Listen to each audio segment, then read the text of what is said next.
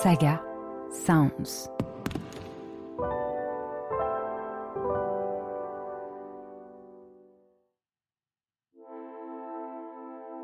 Il y a 50 ans, paraissait un rapport scientifique qui fit l'effet d'une bombe. Le rapport Meadows, publié en 1972 par des chercheurs du MIT, un célèbre institut de recherche américain, alertait sur les dangers que nous fait courir une croissance économique illimitée dans un monde aux ressources finies. Pourtant, depuis, nous n'avons pas changé de trajectoire. Pire, on a accéléré.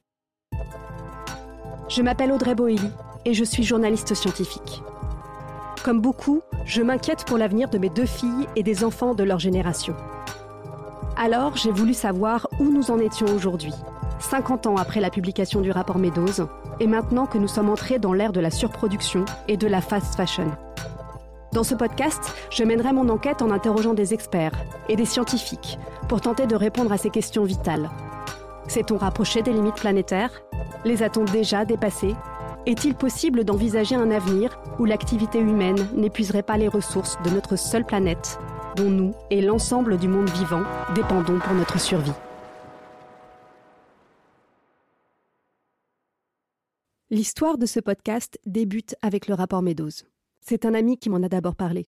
À l'époque, j'étais journaliste au sein de la rédaction d'un magazine où je m'occupais de la rubrique science. Je m'intéressais déjà beaucoup à la question du climat. Mes deux filles avaient 7 et 9 ans et j'étais préoccupée par l'avenir qu'on était en train de leur préparer. Il y avait eu la COP21 et la publication la même année d'un important rapport du GIEC, le groupe intergouvernemental sur l'évolution du climat. Plusieurs tribunes de scientifiques alertant sur la question avaient fait la une des journaux. J'avais déjà écrit pas mal d'articles sur les énergies vertes, le solaire, l'hydrogène. Je suis ingénieur de formation et ces avancées technologiques m'intéressaient, tout en me redonnant espoir sur le fait qu'on pourrait maîtriser la situation, c'est-à-dire continuer plus ou moins comme avant grâce à la transition énergétique. Mais en ouvrant le rapport Meadows, j'ai réalisé qu'en fait, les choses n'étaient pas si simples. Je me suis rendu compte que le changement climatique n'était que l'une des facettes d'un problème bien plus large que la question des ressources naturelles disponibles, comme les terres agricoles, l'eau douce ou les ressources minières, déterminait notre marge de manœuvre et qu'on n'était clairement pas sur la bonne pente. D'une certaine manière, je le savais déjà. Sécheresse, déforestation, pics pétroliers, surpêche. On parlait de tous ces sujets dans les médias. Nous étions en train de franchir certaines limites, d'impacter gravement les équilibres naturels. Mais ce qui me manquait pour prendre vraiment conscience du problème, c'était une vision d'ensemble. Donner une vision d'ensemble était justement l'objectif du rapport publié en 1972, quelques années avant ma naissance, par l'équipe du MIT dirigée par Denis Meadows, un rapport modélisant l'activité globale de l'humanité sur notre planète, réalisé par l'un des instituts de recherche les plus renommés au monde et qui fut un best-seller au moment de sa publication. Mais alors comment était-il possible que je n'en ai jamais entendu parler avant ni au cours de mes études scientifiques, ni dans mes lectures, ni dans mon travail de journaliste, alors que ce rapport posait une question fondamentale pour nos sociétés, était-il vraiment possible de poursuivre indéfiniment la croissance économique dans un monde aux ressources finies? La découverte de ce rapport m'a ouvert les yeux. Je ne pouvais pas en rester là. Alors j'ai décidé de réaliser ce podcast. En tant qu'ingénieur, j'ai voulu trouver des réponses scientifiques à mes questions en donnant la parole à des experts et des chercheurs les mieux à même de m'aider à comprendre la situation, mais aussi les solutions qui s'offrent à nous. Mais le premier à qui j'ai eu envie de tendre le micro, c'est Denis Meadows. Il avait à peine 30 ans lorsqu'il a supervisé ce rapport, dont la publication a fait l'effet d'une bombe. Depuis 50 ans, il joue un rôle de lanceur d'alerte, espérant qu'un vrai débat puisse enfin avoir lieu sur la question de la croissance et des limites planétaires. Personnellement, je pense aussi que ces questions devraient être au cœur de nos préoccupations.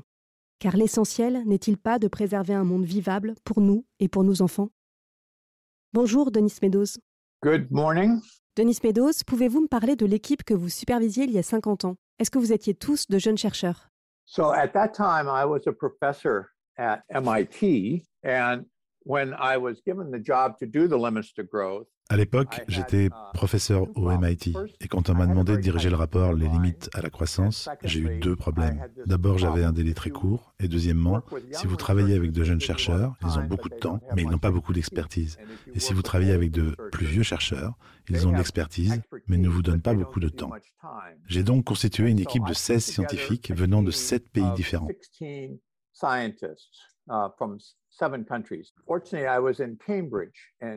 Heureusement, j'étais à Cambridge et à Cambridge, Massachusetts, se trouvent quelques-unes des plus grandes universités du monde. J'avais accès à une merveilleuse expertise scientifique. Et parmi ces 16 personnes, il y avait beaucoup de jeunes. Maintenant, bien sûr, ils sont tous à la retraite. La plupart d'entre eux sont ensuite devenus d'importants professeurs, consultants, directeurs d'instituts. Mais à l'époque, ils étaient mes étudiants et mes chargés de recherche à Cambridge et dans différentes universités.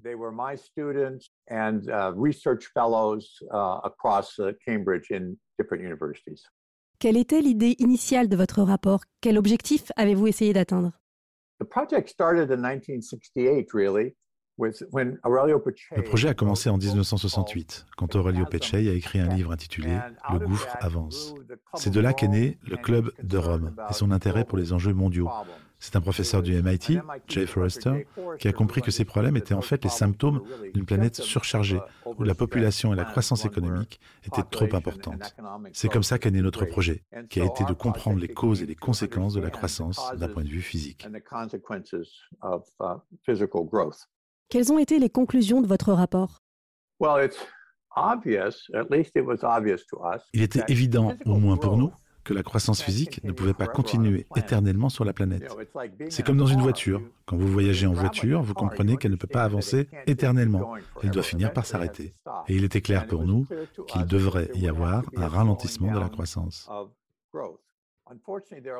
Malheureusement, il y a de longs délais de réaction dans notre système, de sorte que si vous ne commencez pas à agir avant de voir les problèmes se produire, il est déjà trop tard. C'était ça la principale conclusion de notre rapport. Si nous ne commencions pas immédiatement à essayer de stabiliser le système, il allait dépasser les limites et ensuite, bien sûr, il allait décliner. Dans votre rapport, vous expliquez que si nous poursuivons une croissance infinie, le résultat le plus probable serait un déclin assez soudain et incontrôlable de la population et de la capacité industrielle avant la fin du XXIe siècle. Qu'est-ce que cela signifie exactement et qu'est-ce qui pourrait déclencher une telle situation? We were studying growth, not uh, the end of growth. So if you look at the curves in our book, nous avons étudié la croissance pas à la fin de la croissance. Si vous regardez les courbes dans notre rapport, elles montrent une hausse, puis une baisse. Nous comprenions d'où venait la hausse, mais nous ne pouvions pas prévoir précisément ce qui allait se passer ensuite. On ne peut pas prédire l'avenir avec précision, mais on peut dire que certaines choses n'arriveront pas. C'est ce que nous avons fait. Dans notre scénario standard, la croissance s'arrête parce que la capacité de production alimentaire atteint ses limites, et cela retire des ressources aux autres secteurs.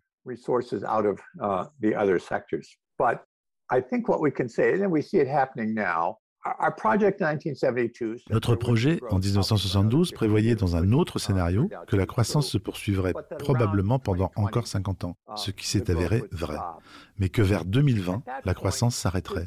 À ce stade, les forces de la physique deviennent moins importantes.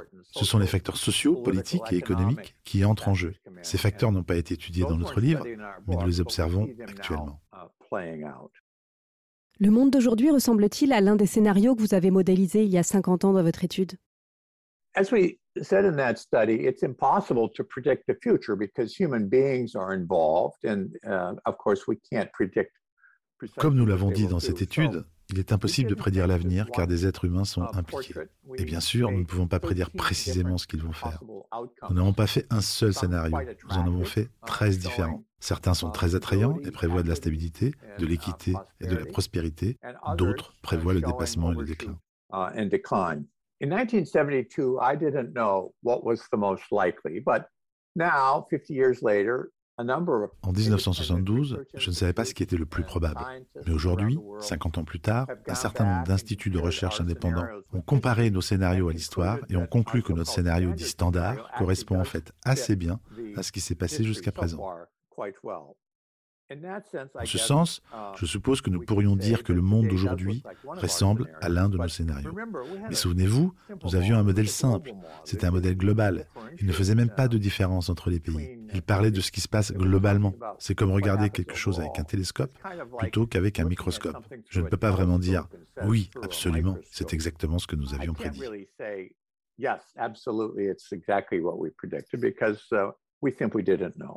Avez-vous été surpris que votre rapport euh, suscite autant d'opposition lors de sa publication? Yes, absolutely. I, you know, we were scientists, and disagreement is a, is a part of everyday life in science. So we didn't expect it, that it, disagreement uh, would be Oui, absolument. Nous étions des scientifiques et le désaccord fait partie de la vie quotidienne en sciences. Mais on ne s'attendait pas à ce que nos découvertes provoquent beaucoup de remous. Mais en politique, le désaccord est destructeur. Ce sont surtout les politiciens et les économistes qui ont critiqué notre travail. Les scientifiques, en général, non.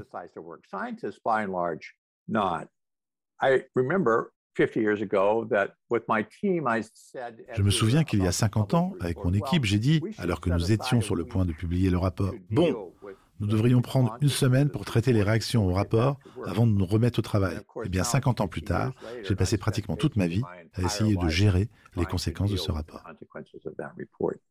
Même si le rapport Les limites de la croissance est devenu une référence, euh, beaucoup de gens le découvrent maintenant et il n'est toujours pas connu d'un large public malgré son grand succès lors de sa publication. Pourquoi, à votre avis?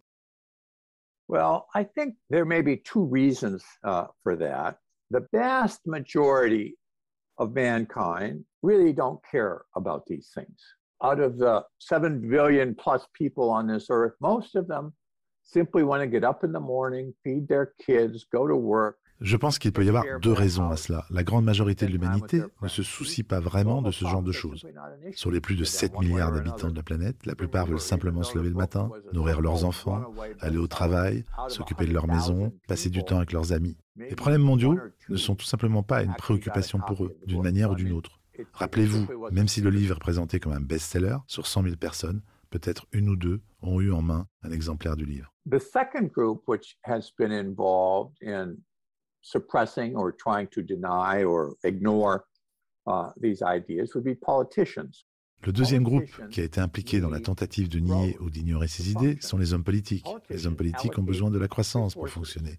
Ce sont eux qui allouent les ressources. Il n'y en a jamais assez pour tout le monde à court terme. Si vous êtes assis avec deux personnes proposant une action et que cette action va donner à l'une d'entre elles moins qu'à l'autre, si elles s'attendent toutes deux à obtenir plus sur le long terme, elles seront d'accord. Mais s'il est clair qu'il n'y aura pas de croissance, que donner moins à l'un maintenant signifie qu'il y aura moins pour toujours, ils ne seront pas d'accord, ils bloquent l'action. Giving one less now means they have less forever. Uh, they won't agree. They block action. And so politicians, in order to Et donc les hommes politiques, pour fonctionner, ont absolument besoin de la croissance. C'est l'une des raisons pour lesquelles, par exemple, nous continuons à accumuler de la dette en espérant que la croissance nous permettra de les rembourser à l'avenir. Plutôt que de traiter cette question, ils nient tout simplement que c'est un problème. Ces deux raisons ont empêché que ces questions émergent.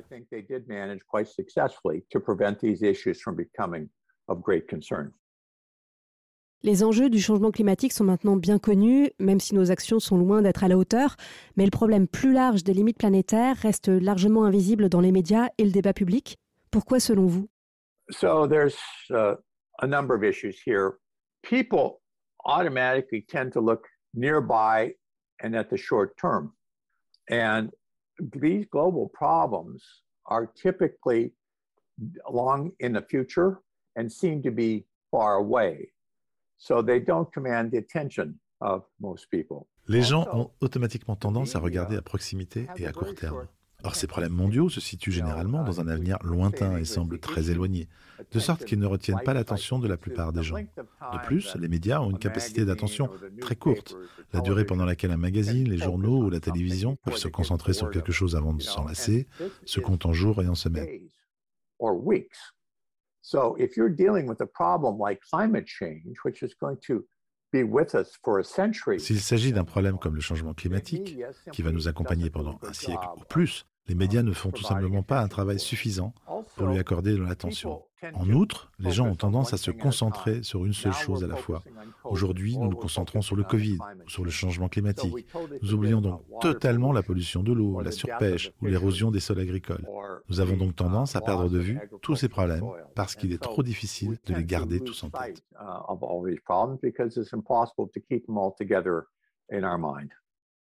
Pendant 50 ans, vous, mais aussi certains scientifiques et économistes, avez alerté sur le fait qu'une croissance illimitée n'était physiquement pas possible dans un monde fini.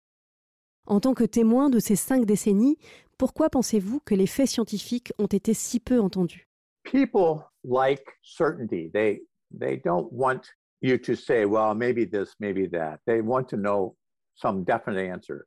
Les gens aiment la certitude. Ils ne veulent pas que vous disiez peut-être ceci, peut-être cela. Ils veulent avoir une réponse définitive. Les hommes politiques ne sont pas capables d'admettre qu'ils ne savent pas quelque chose, malgré le fait que, honnêtement, ces problèmes nous confrontent à des questions que nous ne comprenons pas. Donc, parce qu'ils exigent des certitudes, ils ont tendance à ignorer tout scientifique sérieux. You know, uh, take climate change? Prenez le changement climatique. Il y aura une grosse tempête et quelqu'un dira Est-ce que c'est dû au changement climatique? Un scientifique honnête devra répondre Je ne suis pas sûr. Peut-être que oui, peut-être que non. Et de cette façon, il perd totalement l'attention de son public. Malgré le fait qu'il y ait une forte probabilité pour que cette tempête ait eu lieu à cause du changement climatique.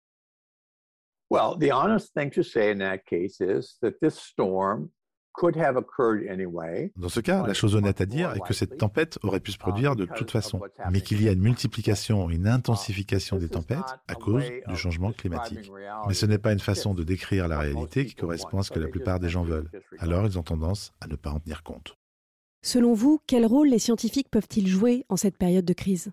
Well, I see two things. First of all, of course, they have to keep doing research to get uh, an understanding about these issues. Je vois deux choses. Tout d'abord, bien sûr, ils doivent continuer à faire des recherches pour comprendre ces questions. Si nous ne comprenons pas ces problèmes et comment les résoudre, nous ne serons pas en mesure de nous faire une image positive de l'avenir. Et si nous n'avons pas une image positive d'un monde sans croissance, nous continuerons à nier sa nécessité, ce qui conduit bien sûr à la catastrophe. C'est donc un rôle important pour les scientifiques.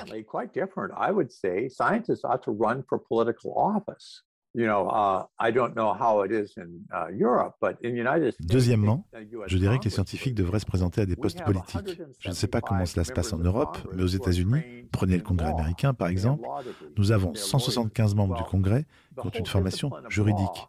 Ils ont des diplômes de droit, ce sont des avocats. La discipline du droit regarde en arrière. Elle essaie de comprendre ce qui s'est passé dans le passé afin de savoir ce qu'il faut faire maintenant. Et avec les problèmes auxquels nous sommes confrontés, le changement climatique, la prolifération des armes nucléaires, la propagation des virus, etc., nous ne pouvons pas tirer d'enseignements du passé. Nous devons regarder vers l'avenir. Au Congrès américain, nous avons 175 juristes, nous avons 5 ingénieurs et 6 scientifiques. Le principal organe législatif de notre pays est composé principalement de personnes qui ne regardent que vers le passé, et cela continuera à être le cas jusqu'à ce que les scientifiques commencent à se présenter aux élections.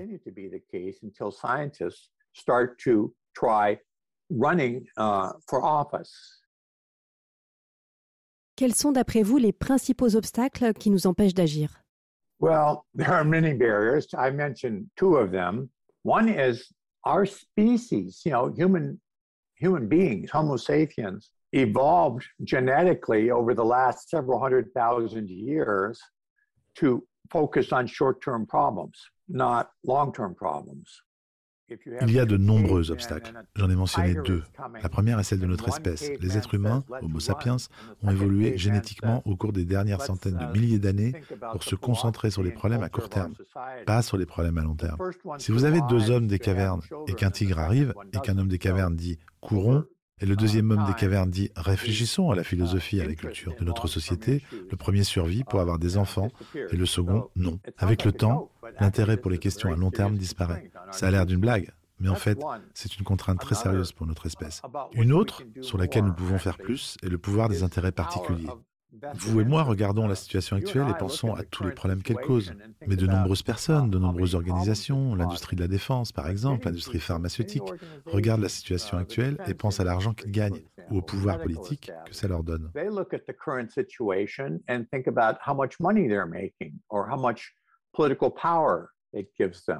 These vested interests block, systematically stop efforts to change because they like the situation ces intérêts uh, particuliers bloquent systématiquement les efforts de changement parce qu'ils se satisfont de la situation telle qu'elle est actuellement. Je me souviens qu'il y a eu récemment une conférence sur le climat.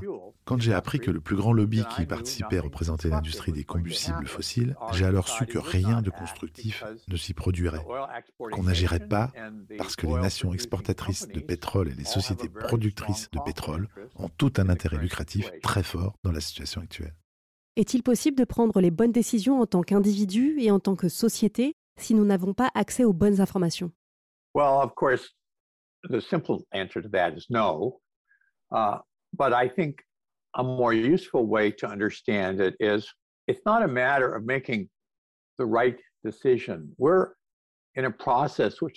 Bien sûr, la réponse simple à cette question est non.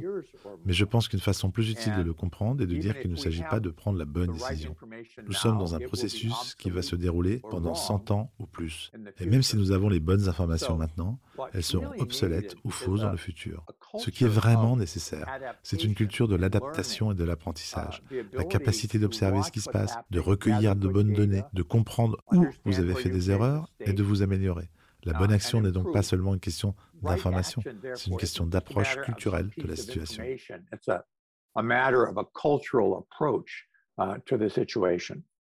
Quand les limites de la croissance a été publiée il y a 50 ans, la conclusion était qu'il était encore temps de changer de cap.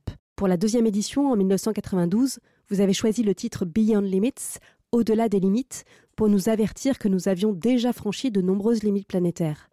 Pour la troisième édition en 2004, vous avez montré que nous étions en train de suivre les pires scénarios. Est-il encore temps de changer de cap? Well, of course, the course is always changing. I mean, life and the planet are never constant. So, whether we like it or not, we are changing course. It's always possible to make things better than they would be otherwise. Bien sûr, la situation évolue constamment. Je veux dire que la vie et la planète ne sont jamais immuables. Alors que nous le voulions ou non, nous changeons de cap. Il est toujours possible de rendre les choses meilleures qu'elles ne le seraient autrement. Mais si ce que nous recherchons, c'est un modèle de société comme la société occidentale actuelle du Nord, riche, avec des intrants énergétiques élevés, c'est un fantasme. Il est trop tard pour apporter ce genre de style de vie à tout le monde, même si ça aurait été quelque chose de souhaitable. Mais il y a encore beaucoup de ressources et de technologies disponibles sur la planète pour donner aux gens un niveau de vie décent, une société équitable, si nous faisons les changements nécessaires. Quel est votre message à notre génération qui peut encore agir pour préserver la planète pour nous et les générations à venir? Bien sûr, nous n'avons pas à préserver la planète. La planète se préservera d'elle-même. Elle le fait depuis 200 millions d'années. Elle le fera pour les 200 millions d'années à venir. Ce que nous voulons vraiment faire, c'est essayer de préserver notre société. Essayer de préserver un niveau de vie décent, un accès à la démocratie pour les gens qui vivent sur cette planète. Si nous pouvions nous concentrer sur cela plutôt que sur la préservation d'un mode de vie avec une demande énergétique forte et de la surconsommation, les possibilités seraient nombreuses. À chaque instant, chacun d'entre nous dispose de nombreuses options. Certaines d'entre elles rendront la situation meilleure qu'elle ne l'aurait été autrement, et d'autres la rendront pire. Aucune d'entre elles ne va préserver la situation actuelle, mais un certain nombre d'entre elles sont assez positives. Je pense donc que si je devais recommander quelque chose à la génération actuelle, ce serait d'essayer de comprendre les options réalistes qui s'offrent à nous, de décider ce qui est vraiment important pour nous et de tout faire pour faire progresser les choses dans cette direction.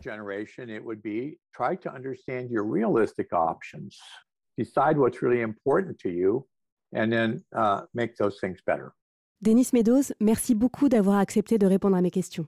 So it's been my pleasure. Nice to meet you. Thank you very much. J'invite ceux qui nous écoutent à lire la nouvelle édition de votre rapport qui vient tout juste de paraître aux éditions Rue de l'Échiquier avec une nouvelle préface dont vous êtes l'auteur. Cet échange avec Denis Meadows, en prologue de ce podcast, n'a fait que renforcer mon désir d'en savoir plus et de rencontrer les experts qui s'intéressent aujourd'hui à la question des limites planétaires. J'ai envie de prendre le temps de comprendre les problèmes auxquels nous faisons face, mais aussi les solutions qui sont à notre portée. Il est toujours temps d'agir, mais encore faut-il faire les bons choix. Et pour cela, prendre le temps de s'informer me semble essentiel. J'espère que vous serez nombreux à me suivre tout au long de cette enquête qui s'annonce passionnante. Pour commencer, et en guise d'introduction, je recevrai dans le premier épisode l'économiste Gaël Giraud. Nous verrons en quoi le rapport Meadows a donné un fondement scientifique à des inquiétudes portées depuis déjà longtemps par certains économistes, et pourquoi son contenu est plus d'actualité que jamais. Pour en savoir plus, Rendez-vous au prochain épisode de Dernière Limite.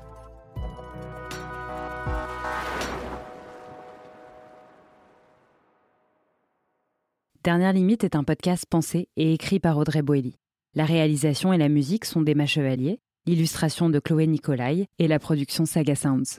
Avec le soutien de la Fondation Madeleine, abritée par la Fondation de l'Université Paris-Dauphine PSL. Pour soutenir ce podcast, n'hésitez pas à mettre des étoiles sur votre plateforme d'écoute et à partager ce podcast autour de vous. Et suivez Saga Sound sur les réseaux sociaux pour être tenu au courant de nos prochaines productions.